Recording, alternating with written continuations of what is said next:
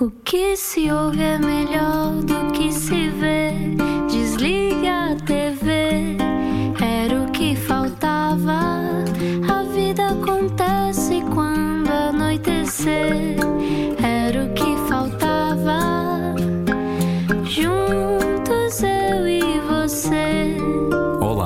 Viagem, bem-vindo à Rádio Comercial. Eu sou o Rui Maria Pego, Olá, boa quinta-feira. Eu sou a Ana Martins e os nossos cabelos, hein? que está cada vez maior, não é? Eu vou, eu vou sair de casa igual a, não sei, a Cher. Parece um Yeti nesta altura. Está já. a começar a ficar Está muito espetado. giro. Está, Está muito, muito, giro. está demais. E o está meu, é, demais. o meu é, ainda por cima, como é muito espesso, até é super comprido. Estás cada vez mais Sim, Pocahontas, sim, não é? Sim, sou uma Pocahontas autêntica. Bom, eh, podia ser pior, não é? Estamos em alto confinamento, escolas online, como é que está a ser? reação, que não preciso de mais palavras. Exato. Bom, hoje eh, conversamos com alguém que ambos admiramos muito. Sim, somos super fãs desta escritora, já vai conhecê-la e ainda por cima, ambos, tanto eu como o Rui, temos também ligações à África, à Angola, e portanto é uma, é uma escritora que nos diz muito. Sim, é um retorno. Explica-nos como se eu tivesse acordado de um coma.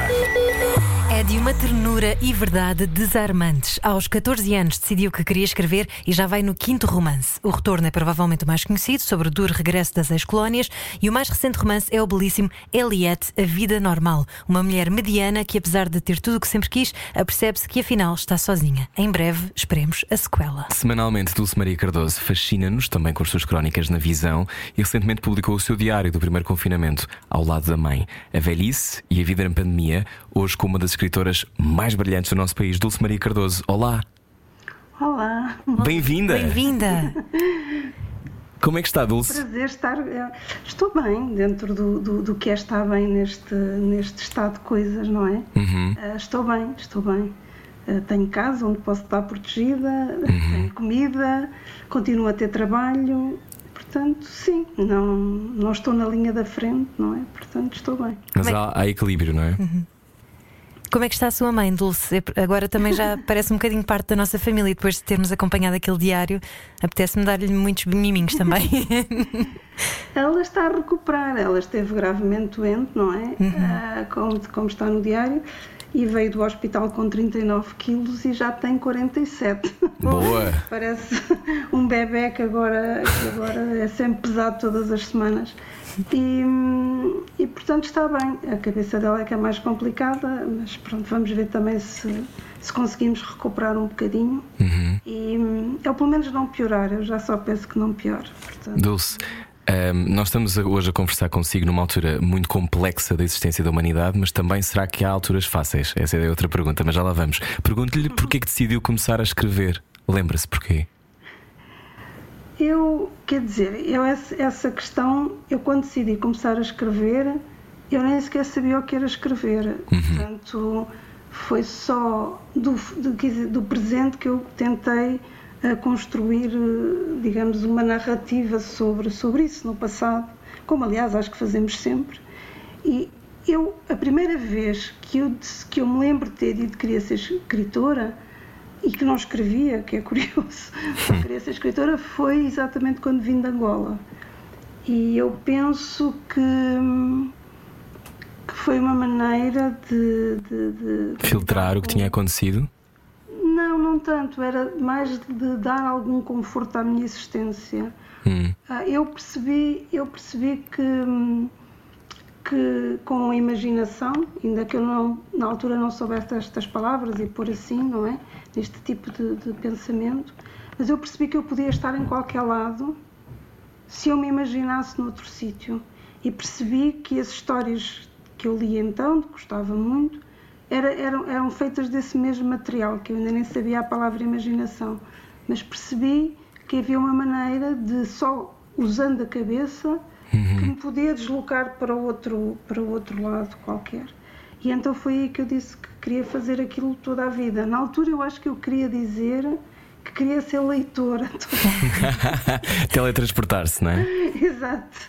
Mas depois disse escritora porque já não consigo dizer, porque eu nem sabia escrever, nem sabia como é que, como é que se fazia, se escrevia ficção, obviamente, nem, nem nada. Portanto, eu andava no no antigo primeiro ano do ciclo, quando disse isso.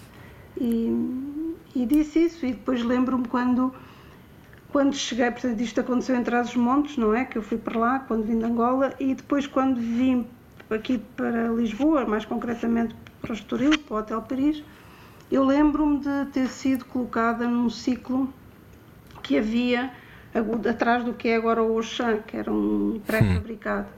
E eu lembro-me da primeira das primeiras perguntas que eu fiz às professoras desse novo ciclo, onde eu fui colocada, era qual era o curso que se tinha de tirar para ser escritora.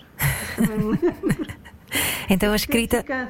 A escrita era também um escape para aprender a lidar com o trauma. Deduzo que é uma pessoa com a sensibilidade que a Dulce tem, depois de regressar de Angola de uma maneira tão traumática para tanta gente, não é? Mais de meio milhão de portugueses a quem aconteceu isso, um, ou, ou, pelo menos das ex-colónias, um, se calhar consegue assim lidar melhor com, com aquilo que sentia?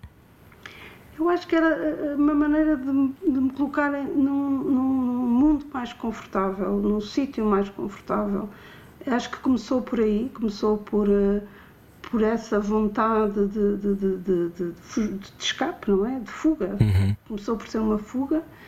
Depois uh, terá a ver também com uma característica de personalidade de eu em criança era muito mentirosa. eu mentia muito e acho que foi a maneira que eu arranjei de canalizar as histórias fantásticas que eu contava às refeições, porque. Porquê que mentia, Dulce? porque acho que a realidade maçava-me muito. Era o tédio que fazia ter que inventar. Ok. Era o tédio. Eu percebo isto. Sim. Eu mas eu não mentia assim coisas pequeninas. Eu, mentia, eu não dizia assim aquelas coisas que os outros meninos diziam. O pai é a polícia, não. Eu, eu dizia, por exemplo, uh, que já que tinha ido à Lua. Sim. Coisas, as minhas mentiras eram facilmente desmontáveis. Uh, desmontáveis, mas eu continuava naquilo. A minha mãe em Nova tinha ido ao Brasil, numa história que a minha mãe contava muitas vezes, muito dramática e longa, e então eu dizia muitas vezes, por exemplo, no fim de semana, quando os outros meninos me perguntavam, eu dizia que tinha ido ao Brasil e dava imensos pormenores. da história da sua mãe. Exato. Pegava nas coisas da minha mãe, da minha irmã, de toda a gente e, e punha em mim ou inventava. Mas eram histórias assim muito Mirabolantes. É uma crónica, sim, assim, é uma crónica que eu, que eu conto a história do, do, de ter inventado que uma vizinha tinha tido um aborto, uma que estava, coitada, muito grávida, hum. que eu percebia que aquilo ia abanar o bairro, não é? Se eu chegasse e dissesse isso, que, que a minha mãe e as vizinhas todas se punham a correr para a casa da vizinha. Saber. E fiz, e fiz isso. Mas era o quê? Era, era, era causar reação numa vida chata? Era, era por um lado divertir-me, meus pais perguntavam, então na escola? Então, mas na escola não acontecia nada, era sempre o mesmo, ia estar a contar. A minha, a minha irmã contava sempre o mesmo. E depois depois entramos, e depois comemos, e depois dentista, e depois fomos para o lanche, e, depois...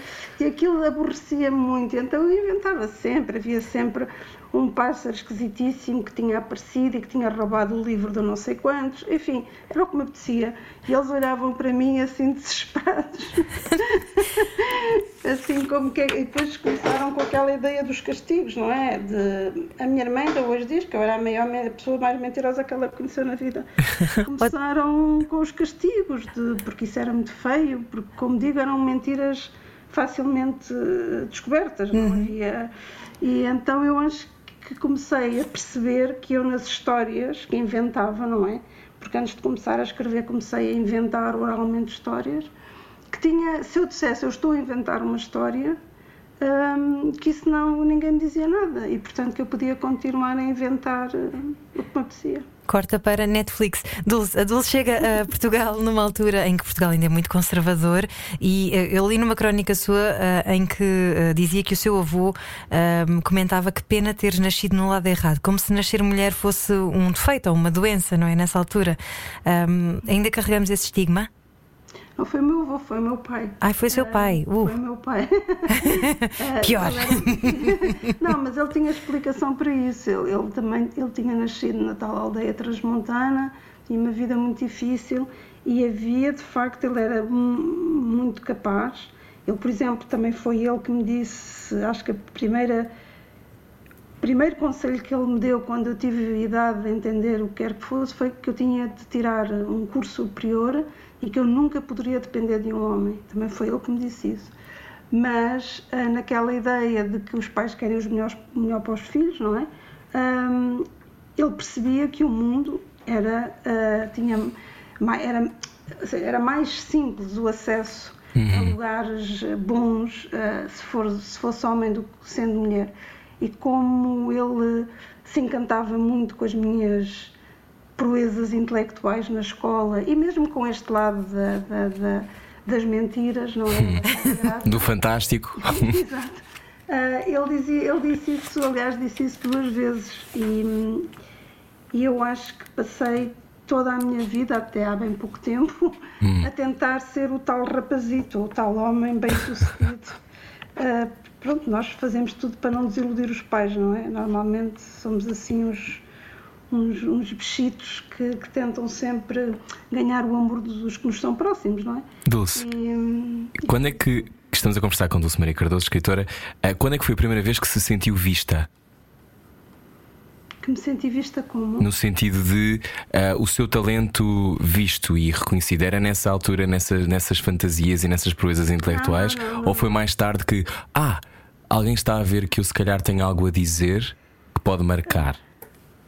Não, também foi, foi, foi muito nova. Foi quando decidi concorrer a um, a um concurso de, da escola, de, de, da escola secundária onde eu andava, uhum. que era sobre o 25 de Abril, que era é que eu escrevi Criança, Liberdade e Democracia hum. e, e, ganhei. Eu fiquei muito surpreendida uh, quando ganhei, mas foi a primeira. E depois a professora português teve a bondade de me dizer que eu tinha, tinha jeito para aquilo e, e portanto, foi a primeira vez que eu tive consciência de que uh, o que eu escrevia causava algum impacto nas pessoas, porque as redações iam sempre, eram quase sempre afixadas na, na, na sala dos professores.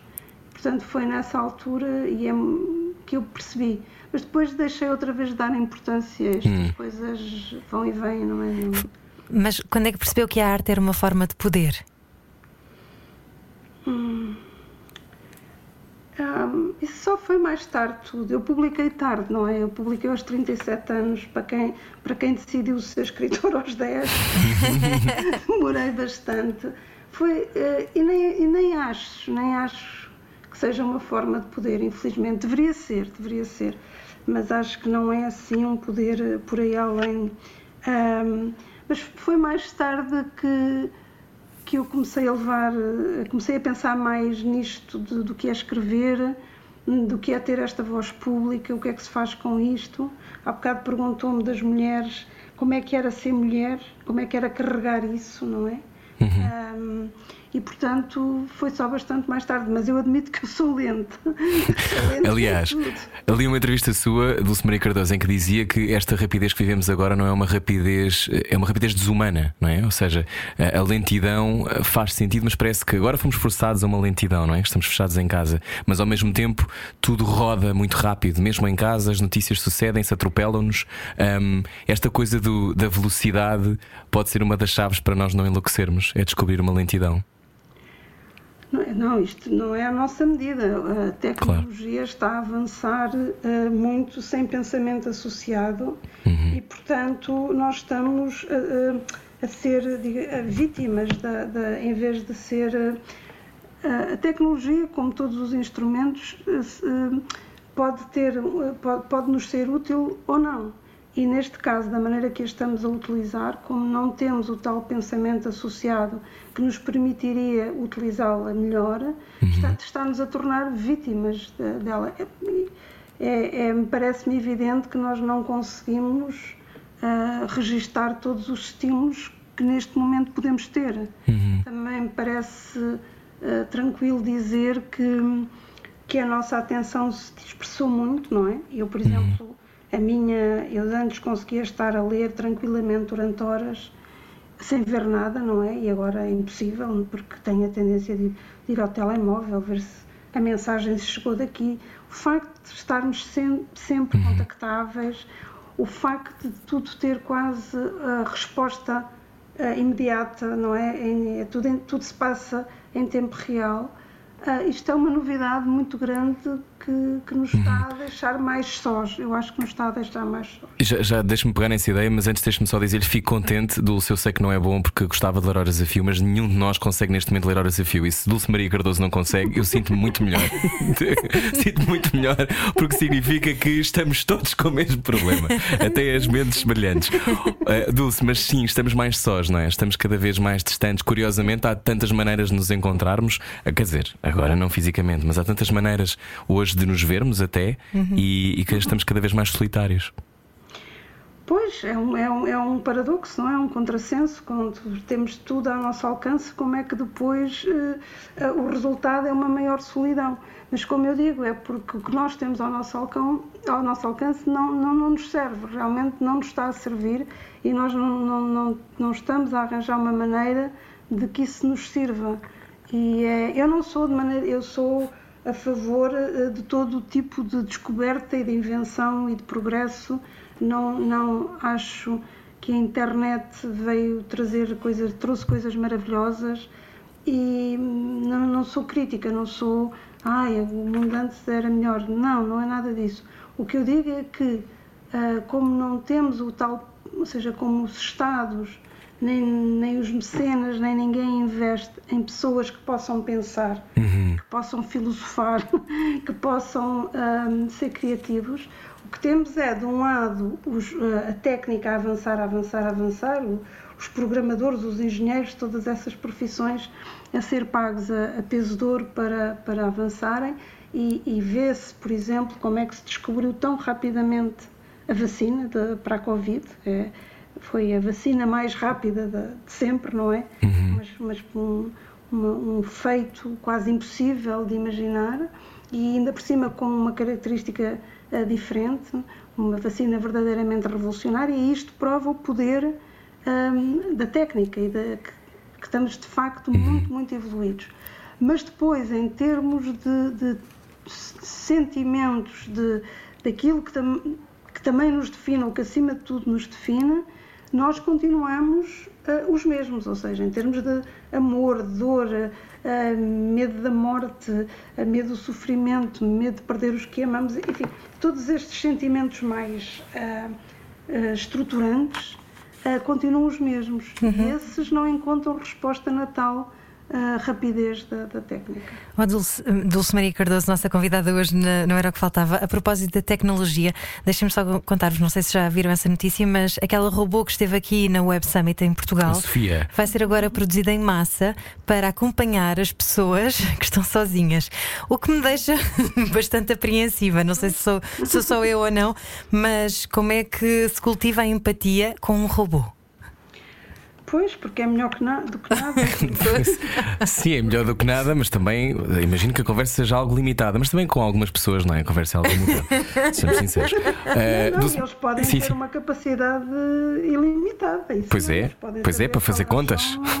Exato. para fazer contas. Não, e mesmo de música e de livros, eles podem ler muito mais do que qualquer humano. Pois. É tentador, é tentador. E depois não tem as partes aborrecidas. e, podemos, e podemos desligá-los. Exatamente, que há pessoas que não dá para desligar. Dulce, o que, é que, o que é que a faz rir mais? Ai, o nonsense. É? Absolutamente, é, é assim o disparate. Eu rio muito de. Sou, não direi básica, que é uma palavra feia, mas de qualquer maneira é aquela coisa do tropeção, do engano, sabe? das conversas trocadas, da, de um que não está a perceber o que o outro está a dizer e está a responder noutro registro. Esse tipo de coisa é o que me faz rir mais. A vergonha alheia não lhe dá vontade de rir? É que às vezes há assim aquele constrangimento de estar a assistir uma coisa que não devíamos estar a assistir. Não é uma coisa que tinha que ser maldosa, mas de vez em quando há esta coisa de. Porque eu acho que o humor, eu, eu no outro dia falávamos disto com a Maria Rueff, eu acho que há sempre uma, uma dose de crueldade e de malícia. Mas há uma malícia que pode ser uma malícia que vem de um sítio negro e profundamente uh, agressivo, e depois há aquela coisa de. Ah, eu estou a ver. Eu acho que, que a fronteira é a humilhação. Claro. Eu não consigo rir de quem está a ser humilhado, por muito uhum. que dê vontade de rir. Alguma, por exemplo, as pessoas que falam mal e que são utiliz- dizem palavras mal e que isso é repetido e assim, isso sinceramente eu percebo a piada e numa, numa primeira vez consigo rir, mas depois hum, é, Aparece a não sei. empatia, não é? Sim, sim, é- é- penso não, isto não, não é justo fazer isto. Ahm, mas, eh, portanto, acho que o limite para mim é, é a humilhação do, do, do, do, do- do visado.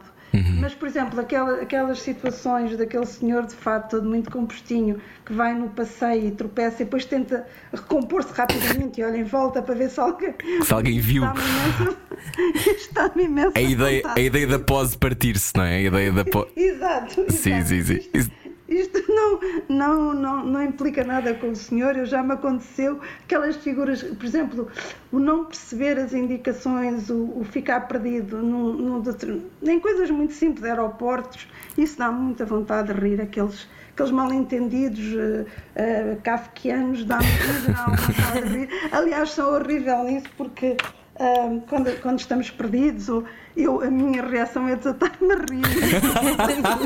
Isso é muito útil, pode ser útil essa coisa. Ai, tô- mas eu, eu às vezes rio muito com a minha falta de jeito, que é uma coisa que, que poucas pessoas, as pessoas às vezes podem autoflagelar- autoflagelar-se, não é? De ai, eu não consigo fazer, não. Eu às vezes rio muito com a minha incapacidade.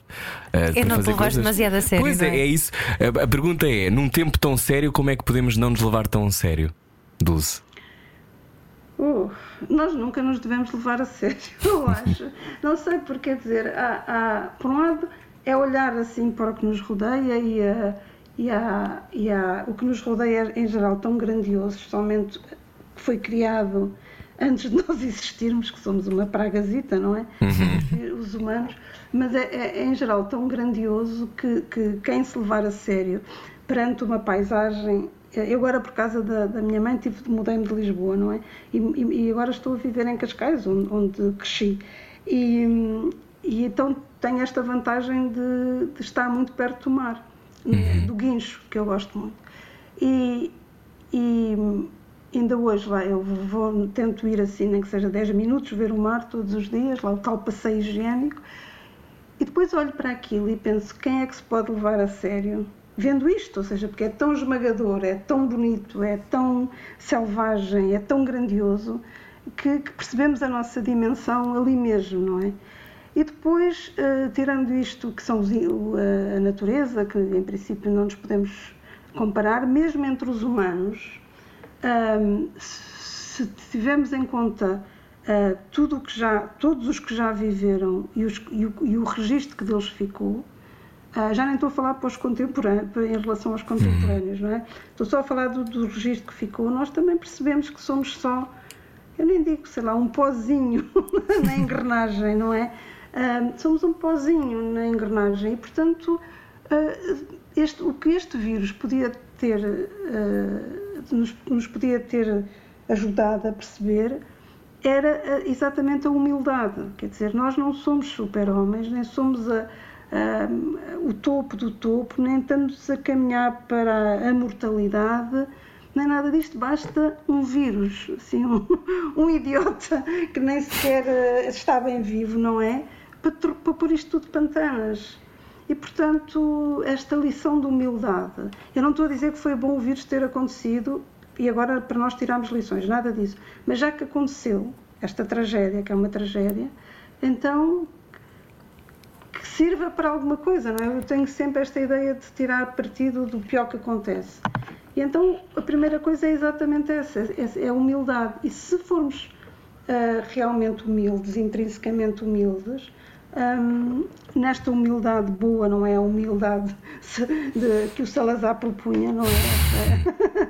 Esta, humildade de que somos de facto, fazemos, digamos, estamos ligados, todos estamos ligados e todos dependemos uns dos outros e, e- e- e- e a nossa história ah, será o- estará sempre nesse conjunto, não é? de, de- de- de- de pessoas que calham a, a coexistir connosco.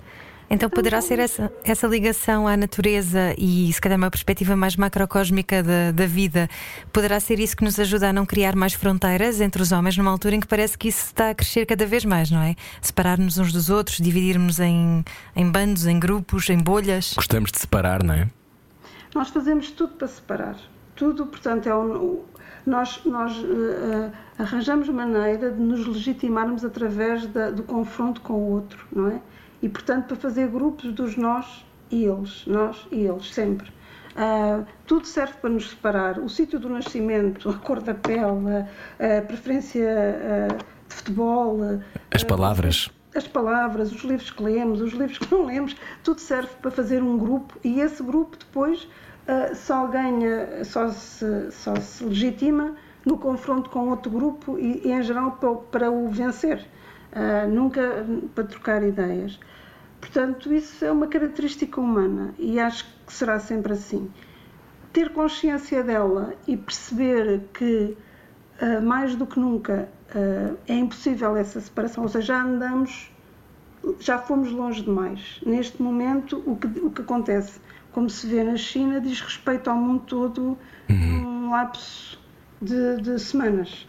E, e, portanto, já não nos é possível voltar à, à fronteira. Uh, até acho que daqui a uns anos, não gosto de parecer que tenho uma bola de cristal, mas que fará sentido os países. Sim. Porque não fará sentido, nem fará sentido. E as línguas serão línguas de afeto, como agora os dialetos.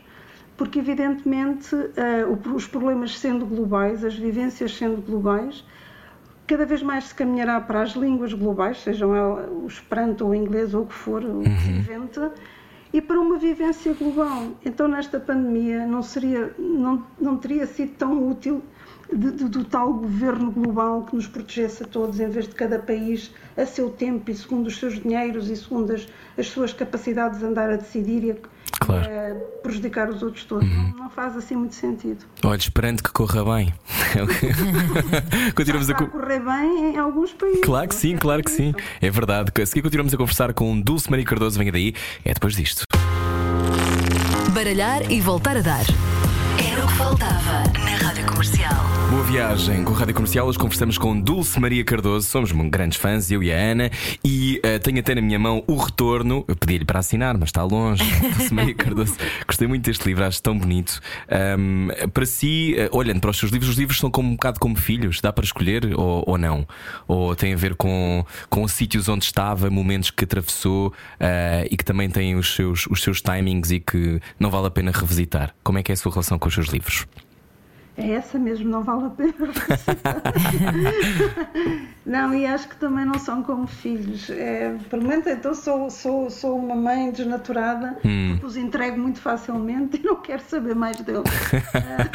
não, não. É, são, são, são testemunhas para mim, mais do que para, o, para os leitores, que não, não sabem as circunstâncias privadas da escrita do livro, não é? Uhum. Para mim são, são testemunhas de um tempo, de uma pessoa que eu fui, não é? Nós estamos sempre a mudar e muitas vezes em, em mudanças mais radicais até, até nos vamos tornando um bocadinho outros. Não acredito nessa mudança completa, mas acho que nos uhum. vamos, vamos tornando um bocadinho outros. E os livros servem para isso, para, para me lembrarem aquela que eu fui, que pensava assim, que me interessava por coisas que estão escritas nos livros, não é? Uhum. Agora, por exemplo, então em relação aos livros mais afastados, eu olho até com estranheza, como se não tivesse sido eu a escrever. então podemos mudar de ideias. Podemos mudar de ideias, mas não podemos, uh, pelo menos eu não acho interessante refazer os livros que já foram escritos. o Retorno 2, os Sentimentos 3. 2.0. o upgrade. Não, Sim. não acho interessante nem corrigir, não. Acho que o passado não se corrige, nem o passado nem os livros. Dulce, um... Sim, Dulce tem eh, um novo livro, quer dizer, já foi lançado há dois anos, 2018, acho eu, não é? Eliette, A Vida Normal, que terá uma sequela também, não é? É a primeira de, de duas partes de uma história. Uma trilogia, é, não é? É a trilogia? Não, ou, não, ou, são duas? São duas partes? Não, nem são duas nem três. É um projeto muito maluco. Uh, ah. que lá está que tudo me acontece assim um bocadinho por acidente.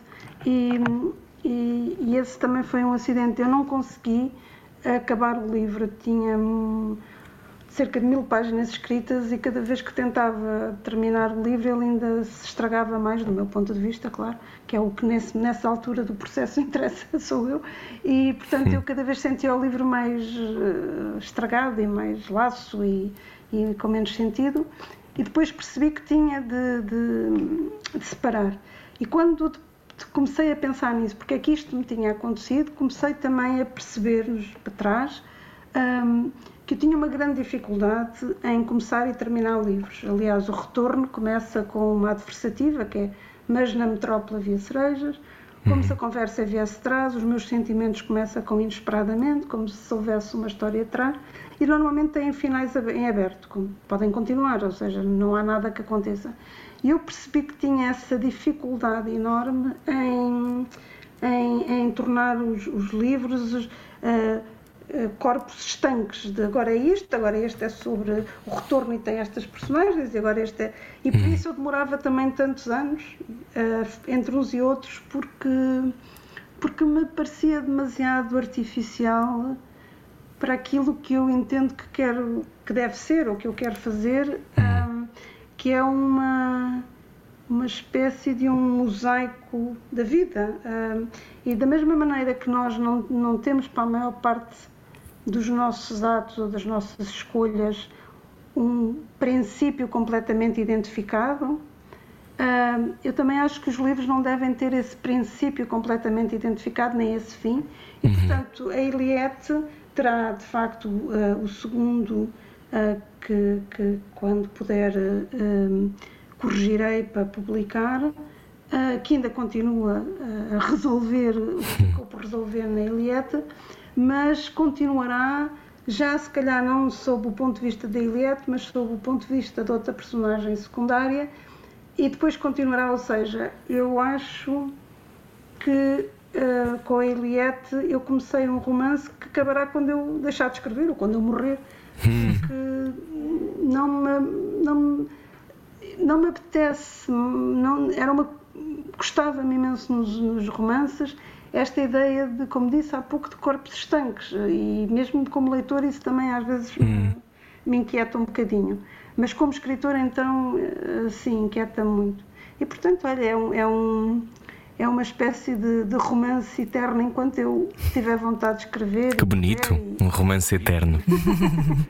Exato. Esta Eliette fala um bocadinho sobre o que é a vida mediana, que é algo que está um bocadinho uh, instaurado na, na nossa, nas nossas vidas, uh, porque parece que já não sabemos fugir à regra, não é? Queremos todos ser muito ascéticos e, e certinhos e banais para não chamar muita atenção. Um, e a, a Dulce Maria Cardoso fala muito sobre as máscaras que nós usamos uh, e que se calhar calhar achamos que temos a vida perfeita, mas na realidade há um momento, e acho que toda a gente passa por isso, que há sempre um momento em que pensa, pomos tudo em causa, não é? Uh, as máscaras são mesmo assim muito difíceis de largar. Claro, proteges. e agora esta pandemia veio, veio, demonstrar que sim, não é? Ah, não é só metaforicamente. As máscaras é, é, é o que nós utilizamos para poder. Um, ah, para, para nos escondermos, para que os outros não saibam o que nos magoa mais, para que não nos ataquem, não é? Uhum. Portanto, é natural que, que os, só se fosse só um louco, é que completa um louco e com um grau de loucura muito acentuado, é que, é que não, não, não tenta esse, esse, esse, esse exercício primário de proteção, que é mascararmos para, para que os outros não saibam exatamente aquilo que são, se, se sentirmos que estamos em dissonância com a maioria, não é? O problema aqui é sempre ah. das maiorias, não é? Uhum. porque eu, eu, eu, quando vou ao, ao, às escolas, eu nunca falo dos meus livros e raramente falo dos meus livros e, do, e, do, e mesmo de outros livros. O que eu falo é, por exemplo, de como o facto de eu ter sido rejeitada e discriminada e, uhum. humilhada, etc., eh, muito jovem, eh, me fez ver eh, que não tem importância nenhuma que a maioria nos rejeite quando nós podemos escolher a minoria a que queremos pertencer, não é? Ah, isso é tão bonito, isso é tão bonito, Dulce, e tão difícil de perceber, uhum. não é? E, e, e meter no sangue. É muito difícil e custa muito porque, porque como somos animais sociais e de hábitos, nós todos queremos encaixar. E mesmo os que nos educam, a escola, os pais, etc., também nos querem encaixar. Não fazem por mal, fazem porque pensam que a vida será mais fácil para E nós. por proteção, não é? E por proteção, lá está. Eh, Querem o melhor para nós e o melhor é o, o instinto. É o que se encaixa. É, é a peça, não é do puzzle que, que entra ali, que não se fala mais, mais nisso. Mas, portanto, eu digo isso sempre aos, aos meninos, aos mais novos e aos mais velhos. Digo sempre que eles têm que, acima de tudo, pensar neles com honestidade, perceber o que querem, que- o que querem fazer, o que querem pensar, o que querem, eh, o que querem da vida sem esta ideia de encaixe, porque ninguém é feliz num encaixe forçado. Ninguém. Como é que se finta essa, essa necessidade de- do encaixe? Porque hoje em dia há uma uniformização, eu acho que maior do que nunca, mesmo as pessoas achando que não, porque, ah, porque temos, eh, temos os Instagrams e eu posso fazer o meu próprio negócio em casa e eu posso fazer mil coisas. Há uma ideia de que a identidade parece que é reforçada, mas no fundo parece que só os comportamentos que são mainstream ou, ou completamente parecidos uns com os outros é que são eh, depois recompensados com algum tipo de sucesso. Ou seja, estar na margem continua a ser assustador. Como é que, como é que se navega isso, Dulce? É assustador, mas, mas se nós acharmos, se- com a ideia da, da- da fidelidade a nós próprios, com a ideia. Ou seja, eu não estou a dizer que isto é o mais simples fazer, eh, fazer assim, mas estou a dizer que é o que nos torna mais felizes. Porque a questão é, é voltamos às máscaras, é.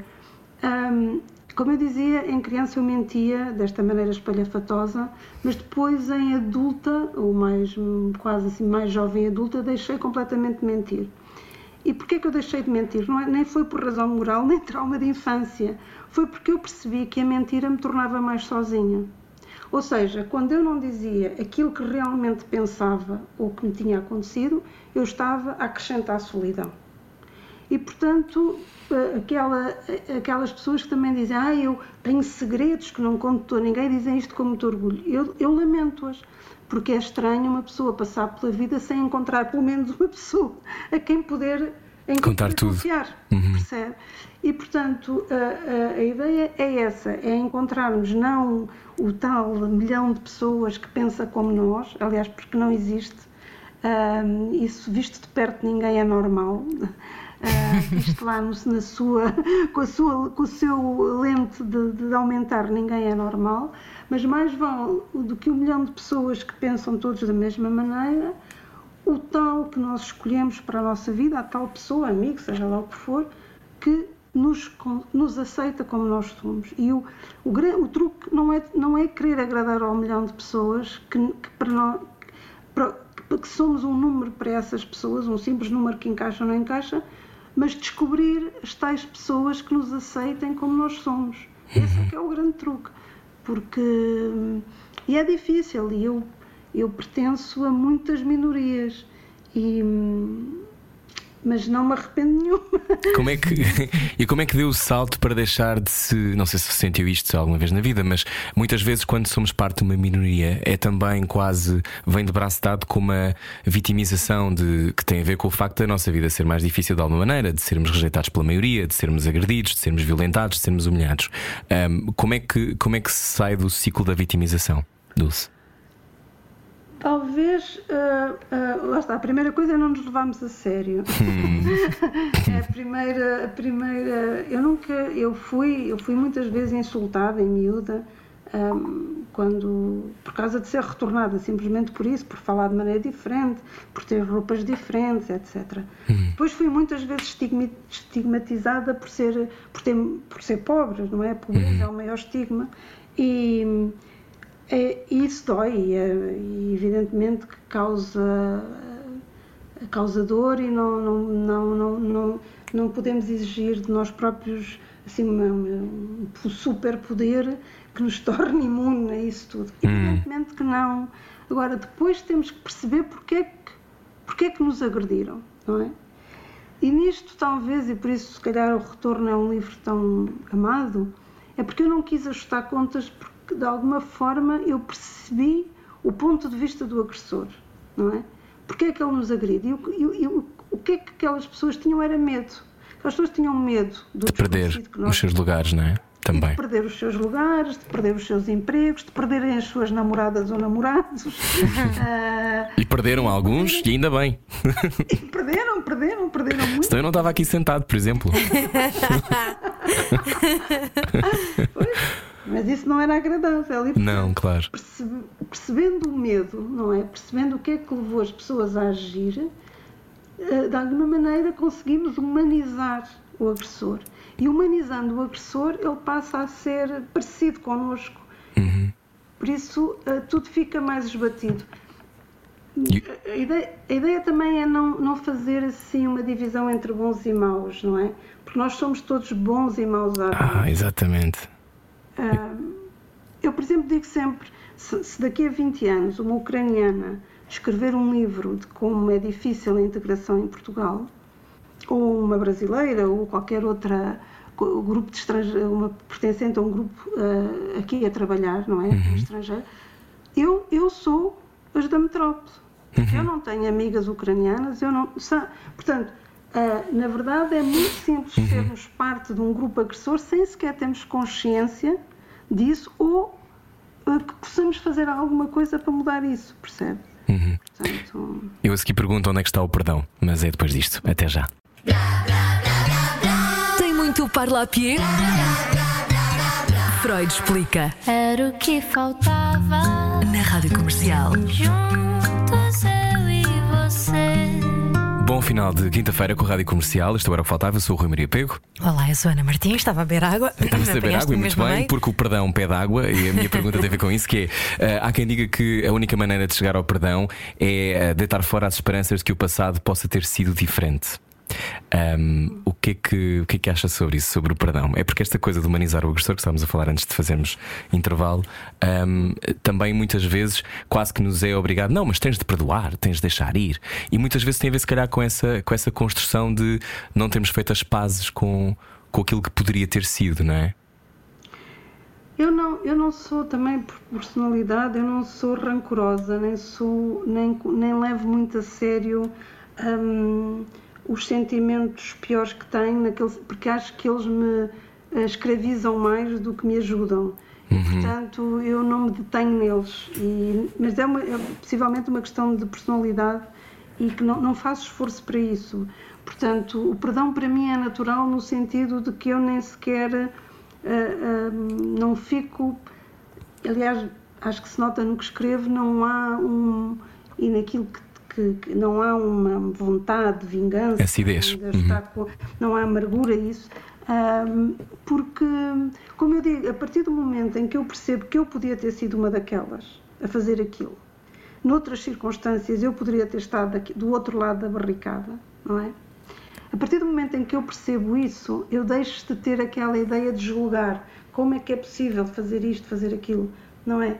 Ahm, e, e- o perdão torna-se mais simples, até porque tem para mim que a raiva, o ódio exigem mais rotina, mais, mais energia, mais eh, estratégia do que a amizade e o amor. E isto não é conversa de autoajuda, mas é. Eu tenho também é uma, uma- a idade ajuda nisto. É, é como, tal como as plantas se inclinam, não é para o sol. Eu também me tenho inclinado sempre para o lado mais luminoso da vida, ainda que os meus livros sejam muito negros, eu sei, ah, mas, mas os meus livros ah, não sou eu, não é? E eu tendo a inclinar-me para o lado mais luminoso da vida, sim.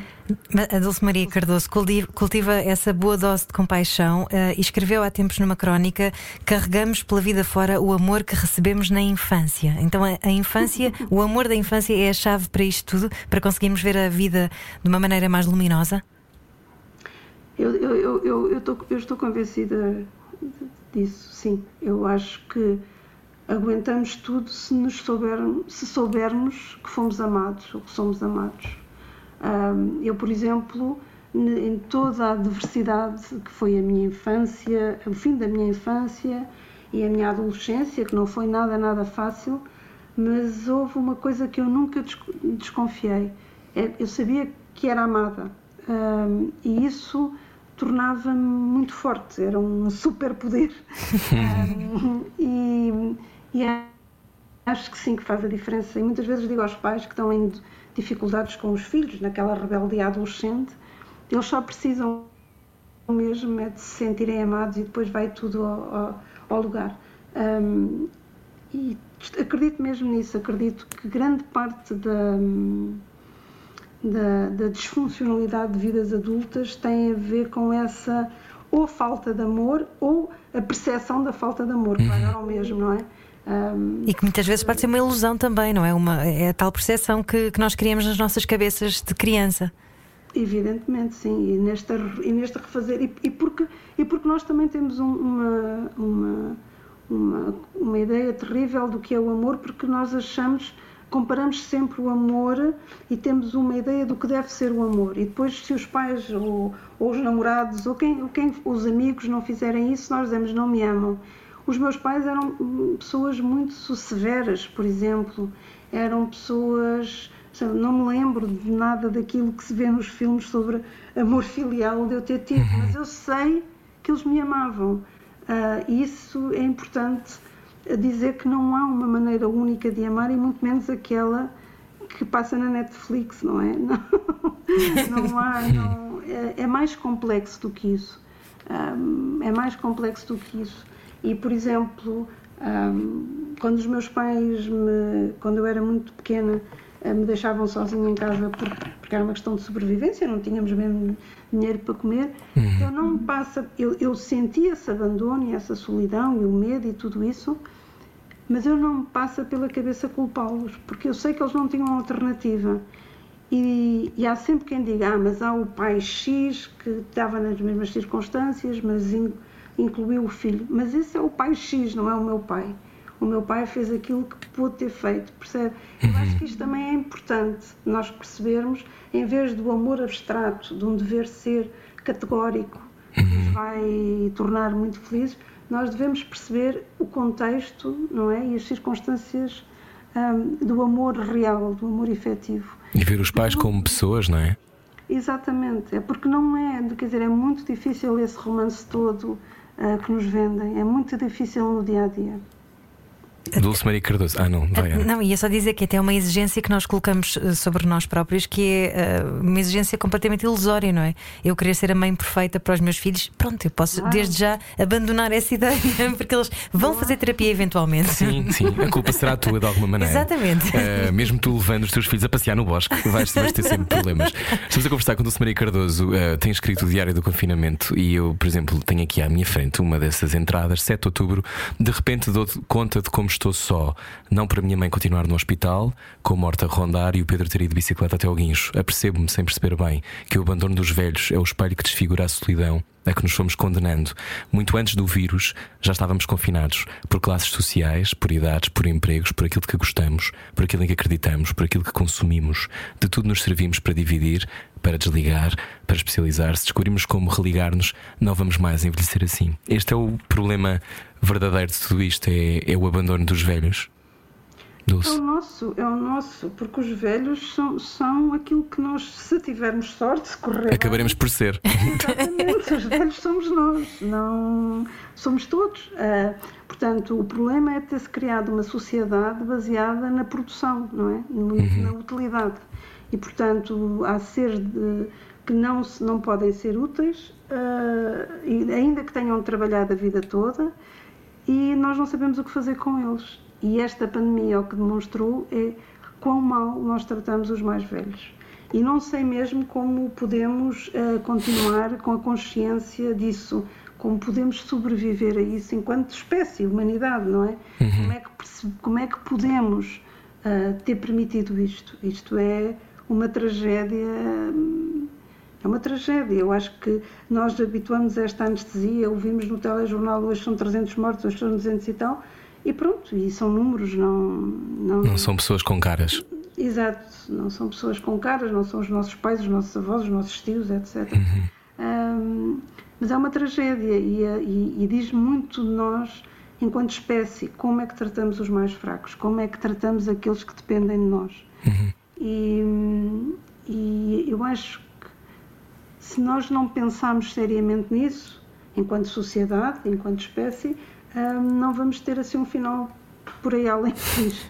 Pois, não é que eu seja muito otimista, mas não me parece. Não me Há aqui uma, uma coisa que, que também eh, está presente no seu diário e noutras coisas que, que vai dizendo, que é ahm, esta coisa, esta obrigação da utilidade, não é? Eh, enquanto somos jovens, enquanto tam- temos, estamos numa vida ativa, portanto, nós temos toda a utilidade porque produzimos. Portanto, a dada altura, mãe perguntava-lhe para que é que eu sirvo agora, não é?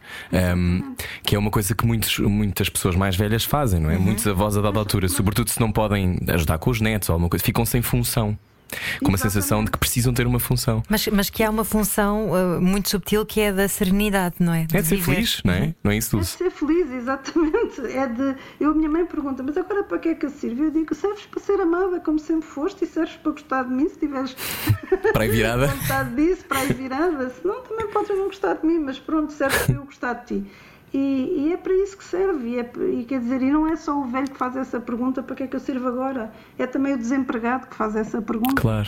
Porque sa- fazem todos aqueles os tais que caem fora deste, desta massa produtiva que se inventou e que é uma escravatura, estas oito horas de trabalho ou mais que nos, a que nos obrigam, esta, esta- é uma escravatura esquisita porque é voluntária, porque nós aceitamos isto e até queremos isto e até nos gabamos, Ai, eu hoje trabalhei, pá, hoje foram 12, hoje foram 14, e é estranhíssimo perceber, perceber como, como nos levaram a aceitar isto e a achar isto normal, quando não tem nada de saudável nem normal. E, e da- daqui a uns tempos, porque ah, de- os robôs serão uma realidade. Lá está, as Sofias em casa. As Sofias, exatamente. o que acontece é que muitos de nós vão ficar mesmo sem emprego. Sim. E, e quando ficarem esses muitos de nós sem emprego, como não me parece que a sociedade avance rapidamente para uma política de esterilização ah, fascista, portanto, vamos ter muitos de nós sem emprego e eu não sei o que também se vai fazer a estas pessoas do sem emprego, aos tais que deixam de poder trabalhar, os velhos, aos doentes, aos que têm limitações e incapacidades. E, e, e, e não nos devemos orgulhar disso, não nos devemos orgulhar de, de, de dar essa primazia à produtividade. Não, não me parece nada sensato. Há quem diga que o futuro são os cuidadores, os pensadores e os criativos. Concorda, Dulce Maria Cardoso? Dá jeito, não é? Era bom. Eu já, eu já faço uma. uma eu já, já neste momento da minha vida tento ser isso. Acho que o futuro é aquilo que nós quisermos. Essa é, uma, é, uma, é, um, é um clichê, mas que nós temos muita dificuldade em interiorizar. O futuro não, não nos aparece de Marte aos trambolhões, somos nós que construímos. E nós temos muita dificuldade a, a interiorizar por uma razão, porque também não queremos o trabalho de o construir melhor, nem queremos a responsabilidade disso. Portanto, Ahá. É a responsabilidade, é isso mesmo. é isso mesmo. Hum, eu, eu, eu acho que o passado deve ser estudado e analisado, ah, mas sempre na perspectiva de não se repetir no futuro, não naquela ideia de "Ai, agora vamos ver quão maus foram os nossos antepassados e quão cruéis eram e quão iníquos e todos os adjetivos que quiserem. Eles, mais coisa menos coisa, eram iguais a nós, porque nós todos, todos somos mais iguais do que diferentes. E por isso, aquelas atrocidades que eles cometeram, nós estamos a cometer agora. Não são aquelas exatamente, são outras muito semelhantes. E se, e se sairmos daqui deste, deste mundo europeu, não é? Deste mundo do, Ocidente, basta-nos ir à África ou à Ásia e nós percebemos o horror daquilo que continuamos a fazer. E, portanto, o futuro que depende de nós, de cada um de nós, é, é individual e nós temos que assumir isso e que nos responsabilizarmos perante isso. Eu deixei de hum, comer carne e peixe há, sei lá, 15 anos por aí. Eu não tenho filhos e no outro dia, numa conversa com pessoas que continuavam, eh, que estavam muito preocupados com o futuro dos filhos, mas que continuam a consumir tudo o que é produto animal, disse-lhes, não é muito. Ou seja. eh, Sensato, não é? sensato, eh, aquilo que tu estás a dizer do, do planeta que os teus filhos vão herdar, e tem razão, esta questão da- da altera- das alterações climáticas e da degradação dos recursos do planeta, que é muito pertinente e que é a grande questão, e de que a pandemia de alguma maneira entronca com isso, ah, essa questão é muito importante, é muito séria, mas repara, também depende de ti, dizia eu. E aí, é nessa parte da conversa, esse casal, que é meu amigo, dizia: Não, pois sim, ah, lá está. Mas eu quero um bife, não é? Porque nos custa Pois. muito sair do nosso conforto. Claro. Custa-nos muito, muito, muito abdicar do conforto que podemos ter. Dulce, faço-lhe uma pergunta. Conversa connosco mais 10 minutos ou tem que ir à sua vida? Não converso, conversa. É Tem sido um prazer conversar com Obrigado, nós também temos Muito gostado obrigada. muito. Então continuamos a conversar já a seguir no podcast da Rádio Comercial do Era o que Faltava. Pode sempre ouvir as conversas por lá. radiocomercial.ol.pt ou então descarrega a aplicação da Rádio Comercial para o seu telemóvel. É muito fácil. Procura na App Store ou na Google Store ou seja lá como é que isso se chama. Uma Também store não sei. qualquer. Uma store qualquer e depois consegue aceder ao podcast do Era o que Faltava. O podcast não é nada mais do que ouvir as conversas todas a qualquer hora do dia. Que bom, que boa ideia. Pode também ouvir daqui a pouco o Slowdown na Rádio Comercial com a Isabela Roja. E agora, para quem quer ouvir o resto da conversa com Dulce Maria Cardoso, vamos para o podcast. Até amanhã. Beijinhos, até amanhã. Baralhar e voltar a dar. Era o que faltava na Rádio Comercial. Boa viagem com a Rádio Comercial. Olá, estamos a conversar. eh, Boa viagem neste momento. Não sei onde é que está, se calhar está em casa a ouvir o podcast da Rádio Comercial. Dulce Maria Cardoso. Ahm, como é que eh, lê e vê as teorias conspirativas que surgem? Ah, é gente que devia escrever mais romances? É gente que está desocupada? Como é que, como é que lê todas estas coisas também, que também surgem nestes tempos, não é? De quando está um- na rua um vírus invisível que nos faz ficar fechados em casa, parece uma ideia de ficção científica, de repente parece que as mentes também ficam mais sintonizadas com outros tipos de ficção científica. Entretanto, deixem-me só dizer-vos que os médicos pela verdade encerraram o Facebook Ah, deles esta semana. Que pena, que pena. Estava a ser tão bom para todos. Ahm, Dulce, como é, que, como é que vê este lado negacionista da vida? Eu, eu vejo compreensão, não é? Porque depois essas pessoas todas que dizem esses disparados todos e que têm e, e que nesse sentido e que nesse e o que eu não acho que têm o direito de o fazer, porque muitos deles são pessoas com responsabilidades e que dizem isso e é complicado que uma pessoa que os ouça e intitulam-se médicos, por exemplo, e, e demonstram, é muito complicado a pessoa não acreditar se ouvir ah, partindo do, do princípio que ele é um médico, não é? Ahm, eu vejo com apreensão. ah, há, um- há uma parte de quase inofensiva de loucura, sabe? aqueles da Terra plana. Sim, sim, sim, sim. Eu nunca pertenci Rep- a nenhum. reptilianos, não é? Exato, da, da, da, da- isso é muito giro. Eu adoro os reptilianos, são os meus preferidos. Que a rainha a Dona Isabel II é uma reptiliana. E, Adoro. e tem fotografias muito giras. Sim, que os reptilianos supostamente Dulce seriam aliens que eh, estão na Terra há muito tempo e que habitam corpos de pessoas que estão no poder. Ah, e o Schwarzenegger também é um deles? Ou não? não sei, mas é um, eu é, mas é, também já li que o Schwarzenegger era um alien qualquer, sim. Mas eu vi uma fotografia da rainha de Isabel mesmo a descoberta, ou seja, o réptil Ah. dela à mostra. O que explica o facto dela viver até aos 200, não Mas é? com joias ou sem joias? Essa é que é a questão. Não, Será ela que os estava, ela estava exatamente ah, vestida como rainha, só que a cara dela era de um lagarto. Então, então, e qual é que é a motivação, na sua opinião, de tanta gente cair nesses caldeirões, Dulce? Ah, Porque a vida é muito difícil às vezes e é muito complexa e tudo depende do ponto em que nós estamos na vida. Eu acho que há alturas na que a vida nos corre tão mal, tão mal, tão mal e temos tão pouca esperança que só acreditando em coisas completamente ridículas é que nós sentimos alguma paz. Ahm, há uns, estes são os, os casos mais inofensivos ah, e que se resolvem só com melhorar as condições de vida das pessoas. Agora, há a maldade, não é? Há muitos que aproveitam isto para criar ainda ahm, uma sociedade mais caótica ah, para que depois o poder possa ser bem-vindo, não é? Está uma, uma, é uma repetição em termos históricos. Sim. É, sempre foi assim, portanto, é agitar, agitar, agitar para que isto tudo se fragmente e depois então aparece o Salvador ah, de mão de ferro. E, e esses são os maldosos, portanto, não é tudo igual. Ah, o, o caso, por exemplo, do, do André Ventura ah, não tem nada a ver com, com uma pessoa que está no desespero de não ter dado comida aos filhos e que começa a achar que isto é, é da- da- das antenas ou Do 5G. ou do 5G. Pronto. Eh, São, são situações diferentes, ainda que pareçam semelhantes e possam ter res- um resultado semelhante.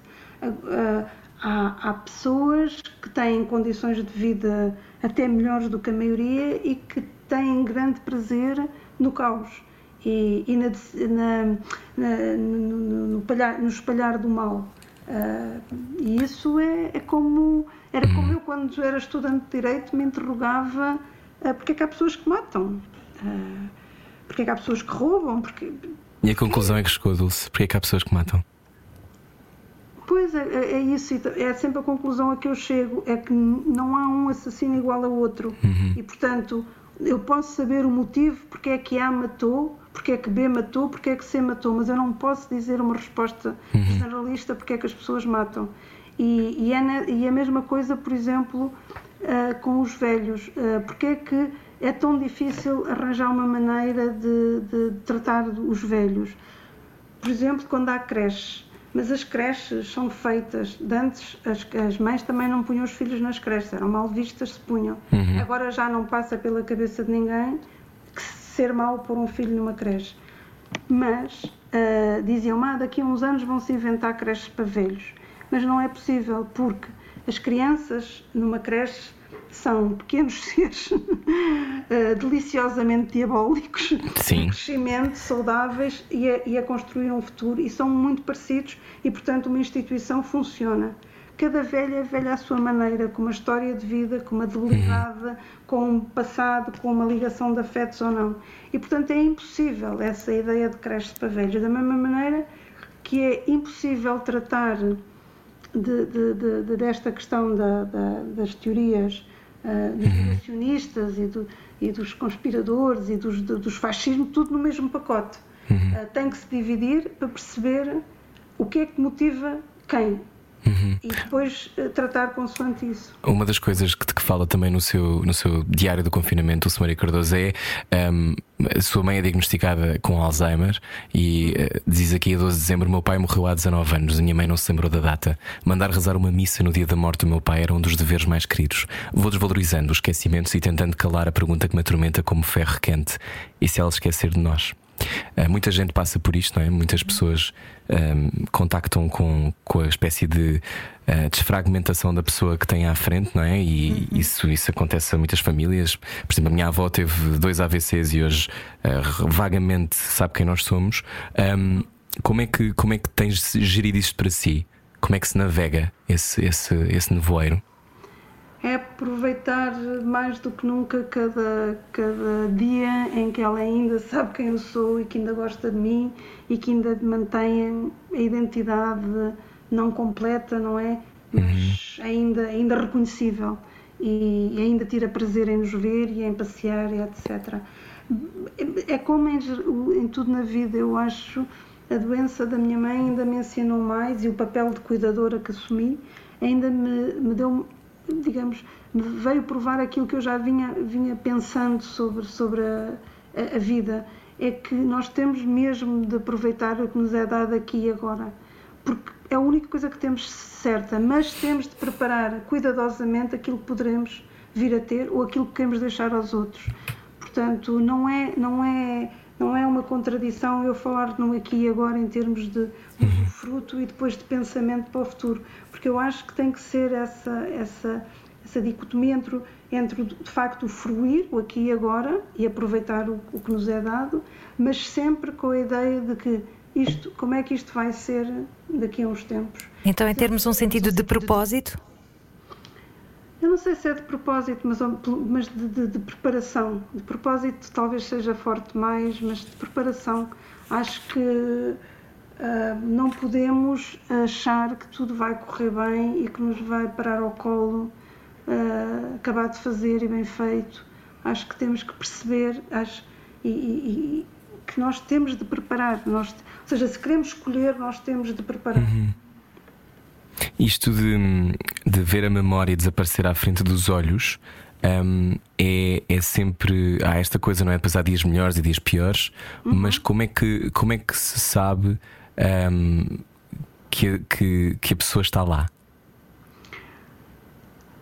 Eu penso que há uma altura que se deixa mesmo, quer dizer, deixa sabe-se que não está lá quando ela. Eu já passei com isso com o meu pai, não é? Uhum. Quando ele começou a achar que eu era a enfermeira, portanto, e me tratava por senhora enfermeira. Portanto, aí deixa. é- Essa para mim, o, o dia em que o meu pai me disse, me, me- me tratou por senhora enfermeira, foi o dia da morte do meu pai, não é? Porque um corpo não é nada. Portanto, o que é é, o, é, o- é a história que nós construímos com aquela pessoa, o amor que lhe temos. E quando essa, essa história desaparece, a- a- aquilo não me interessa, o corpo do meu pai, o que me- não me interessa. Portanto, tem de haver uma maneira de nós resolvermos isso e para isso são precisos, mais uma vez, e voltando ao início da conversa, pensadores. Por exemplo, faz algum sentido ah, operar ahm, pessoas ao coração com aquelas, aquelas, aquelas operações que se fazem a pessoas que já estão num processo de perda de memória? Ah, a mim não me faz sentido, mas eu percebo que um doente deste chegue ao hospital e que seja operado. E percebo que não seja a família a decidir, porque evidentemente eu não quero a ideia de eu vou matar a minha mãe. Claro, percebe? claro. Portanto, eh, tem que haver critérios éticos e não economicistas, de- mas critérios éticos, porque é, é uma benção a vida, a vida humana, é um, ninguém tem o direito de tirar, obviamente, mas é uma vida com qualidade e tem que se definir urgentemente o que é isso da qualidade. Porque uma vida que já não, ninguém, já, a pessoa já não reconhece ninguém, já não tira partido daqui de viver, já tem muitas dores, já tem, não faz sentido arrastar o suplício ah, para si e, e para os outros. Acha que temos mais medo de morrer? Nós tratamos a morte como se não fosse aquilo que nos está a todos reservado, é a única certeza que temos. É verdade. Ahm, já ninguém, ninguém fala de morte, nem ninguém fala de doença. São temas ahm, não são não são interessantes. Eu acho muito interessante. Nós fazemos muitas vezes esta pergunta. É, Ah, ainda bem. Estamos a tentar combater isto, ninguém fala da morte, Dulce. Exatamente. E da doença. E da, Da doença também, claro. Porque a morte não tem nada de especial. O que tem mesmo de especial é o sofrimento. É, a morte só é terrível para os que cá ficam, não é? Pois. Sofrem muito com a ausência do. Eu penso que a morte, assim, a minha, pelo menos, não terá nada de especial. Agora, a morte dos outros é, é horrível. Mas, mas temos que aprender a, a- a lidar com. com não, não podemos estar, eh, não podemos estar eh, convencidos que, que criar uma sociedade de conforto tal em que, em que nada nos contrarie e que nada nos magoe. Em que a temperatura tem que estar sempre uma primavera eterna, em que as estradas têm que ser sempre todas lisinhas, em que os nossos filhos têm que ter os êxitos escolares. Em- não, não, infelizmente, quer dizer, esse mundo seria muito, muito monótono e desinteressante também. Então Mas, fugimos do maneira, sofrimento. Nós fugimos do sofrimento, não deixamos de saber eh, lidar com isso. Nas aldeias lidava-se, ah, ah, não se escondia nem a doença nem a morte. Eu ainda me lembro quando fui para trás dos montes de ter ficado ah, ah, chocada com as pessoas que estavam doentes e não havia hospitais, estavam em casa e os vizinhos todos visitavam e obrigavam as crianças a visitar também, e eu incluída, não é? E eu tinha de olhar, tinha de olhar para o moribundo e, e de alguma maneira treinar a compaixão, não é? Não me diziam isto assim, mas diziam, ele está a morrer e merece que tu olhes para ele. Claro. E, Isso, é- isso é uma lição duríssima para uma criança, não é? pois, pois é. Mas necessária, eu percebo isso. Mas necessário, exatamente. Não direi com esta brutalidade, mas, mas o problema é que agora nem os adultos querem olhar para o moribundo, portanto, já não se fala nas crianças, mas nem os adultos querem olhar para os moribundos.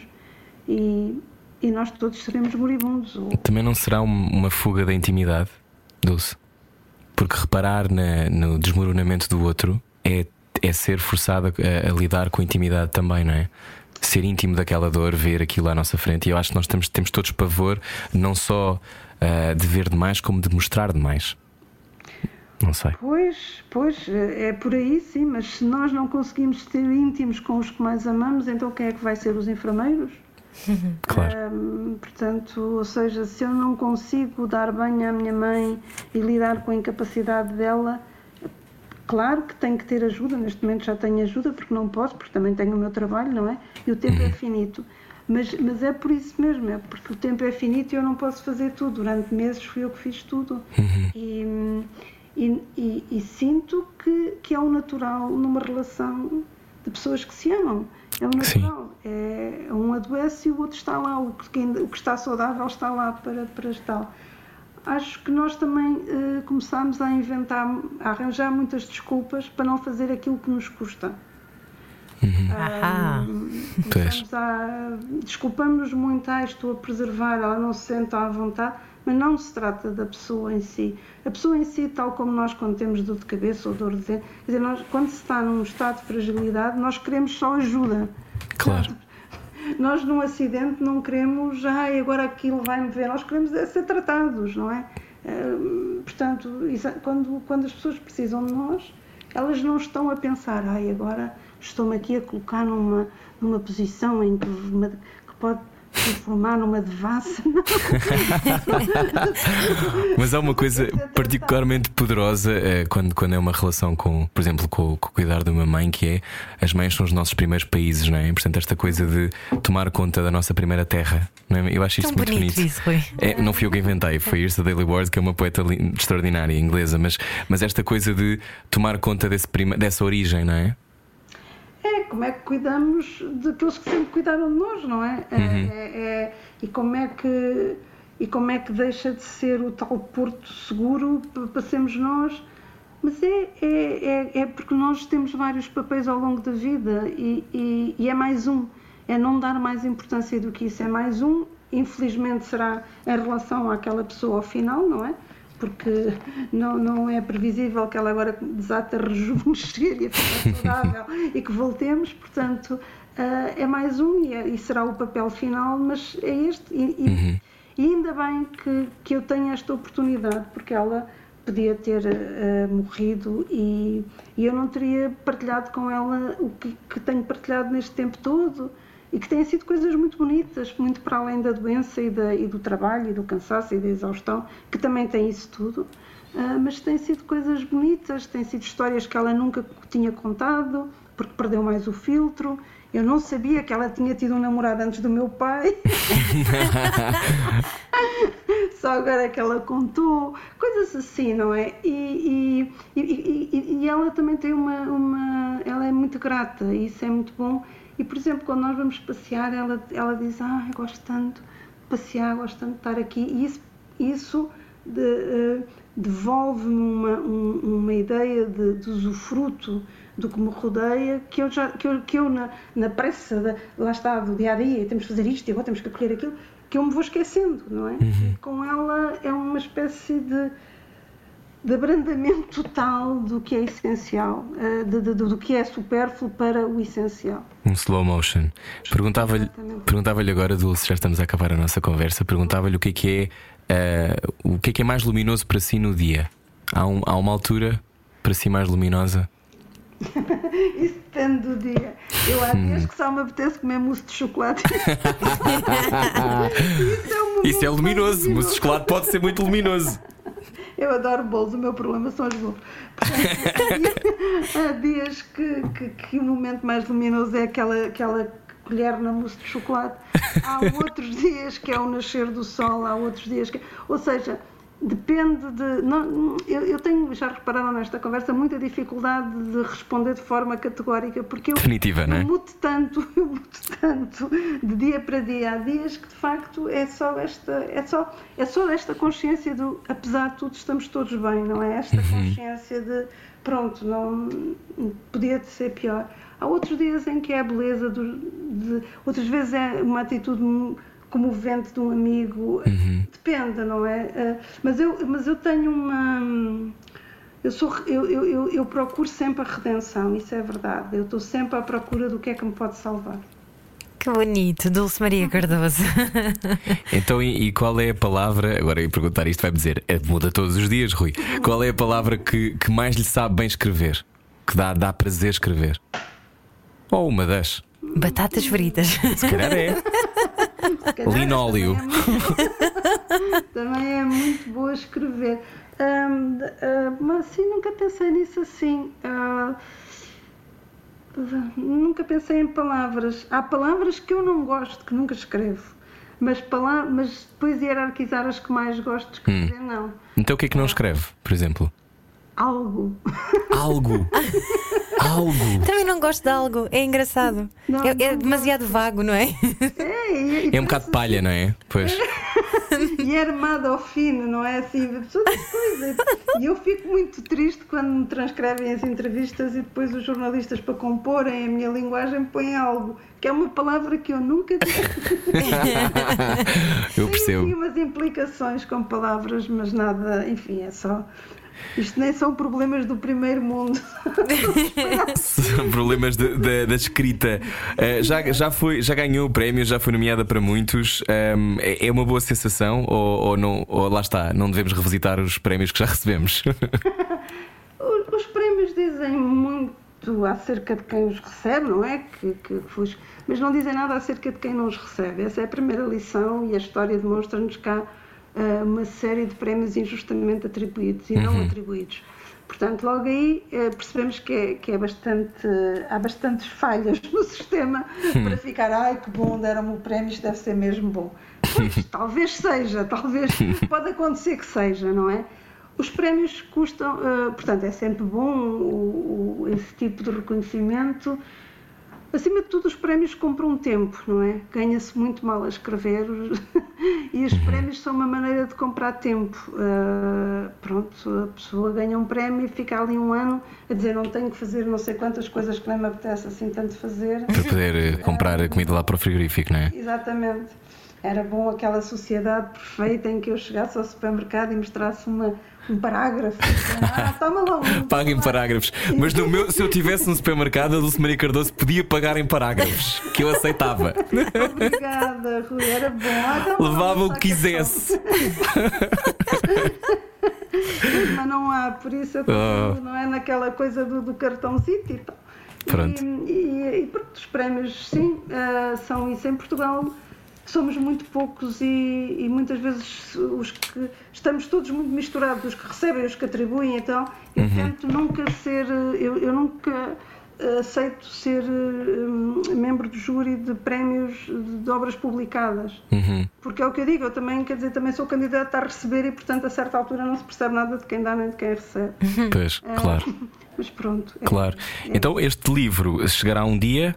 Não, não estamos a querer pressionar, chegará um dia, eh, e, mas apetece-lhe, eh, é daquelas coisas que lhe apetece publicar ou está numa fase agora que estamos todos fechados em casa em que, em que isso não é de toda uma preocupação e não, e não quer pensar nisso? Não, eu, eu nem é pela. Quer dizer, a pandemia eh, apanhou-me, como nos apanhou a todos, mas a mudança pessoal foi tão grande na minha vida que a pandemia é só um pano de fundo. eh, Porque o que eu estou a tentar é arranjar uma logística, eu detesto a palavra, mas é, é o que.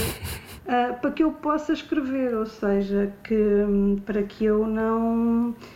eh, eh, o trabalho, ou seja, os cuidados, não, não gosto da palavra, os cuidados que a minha mãe exige são muitos, não é? E portanto eu tenho que arranjar quem me substitua neles para que eu depois fique com mais tempo livre para escrever. E quando acontecer isso, que é difícil arranjar, não é simples, porque lá está, não estamos treinados para isso, estamos treinados para outras soluções mais imediatas, não é? Que é internar as pessoas, etc. Ah, pronto, quando eu arranjar, quando isto ficar tudo afinadinho, ah, porque estamos a falar de pessoas e entre a escolha, o recrutamento e depois a, a execução do trabalho, tudo isto são passos, não é? Claro. Preciso ser vigiado. Portanto, quando arranjar a logística e finalmente puder hum, estar confortável na minha nova vida, é sim, eu voltarei com muito prazer. Até lá não vale a pena eu estar ah, completamente exausta e ai, Claro. agora tenho o romance. Pois, claro, no fim do dia um romance. Alguns de nós têm no fim do dia um romance, não é o meu caso. Oh, oh, Dulce, perguntava-lhe só uma coisa para fechar, que é eh, uma das coisas que disse: Ah, não gosto desta palavra, eh, cuidados, por exemplo, esta mudança, das, a escolha da palavra. As palavras têm poder e têm força, não é? Mesmo aquelas que, sobretudo aquelas que dizemos a nós mesmos e aos outros. Sim, sim, sim, eu acho que as palavras, a linguagem, na minha opinião, está sobrevalorizada. Hum, Porque cria mais mal entendidos do, do que, Do que facilita. Exatamente. Ahm, mas de qualquer maneira é, é a única coisa que temos, não é? Pa- Para, para, para dizermos aos outros aquilo que estamos a pensar ou a sentir. E por isso eu tento ser cautelosa porque trabalho parece-me uma palavra desagradável e cuidado parece-me uma palavra agradável. E a minha mãe exige mais cuidado do que trabalho, não é? Ela por si não existe trabalho nenhum, mas cuidado existe pela condição dela. E é diferente. E também é diferente a perspectiva que eu me coloco perante as duas coisas. Uma coisa é estar a ter trabalho, outra coisa é estar a cuidar. É completamente diferente. E, e portanto, sim, lá está, são pequenos truquezinhos uhum. para que a realidade se torne melhor. E se torne nossa, Mais... não é? Sim, sim, sim. É Dulce, gostámos muito de conversar consigo. Muito obrigada por esta lição de humanidade. Ora, essa, eu sou, eu sou tão imperfeita, meu Deus. Ai, nós, nós também, nós também, mas o, a parte boa é que uh, estamos a partilhar as suas imperfeições e as suas leituras do mundo e obrigado. Obrigado e eu continuo a escrever por favor, obrigada, sempre. Obrigada e boa sorte para vocês e cuidem de vós. Sim, muito, muito obrigada. E um beijinho para a sua mãe também. Um beijinho. Obrigada, obrigada.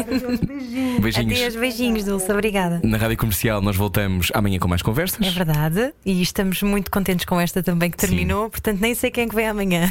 Ah, já tratamos disso. É isso. Beijinhos, beijinhos até amanhã. Até amanhã. Era o que faltava. Com Rui Maria Pego e Ana Martins. Juntos eu e você. Na comercial.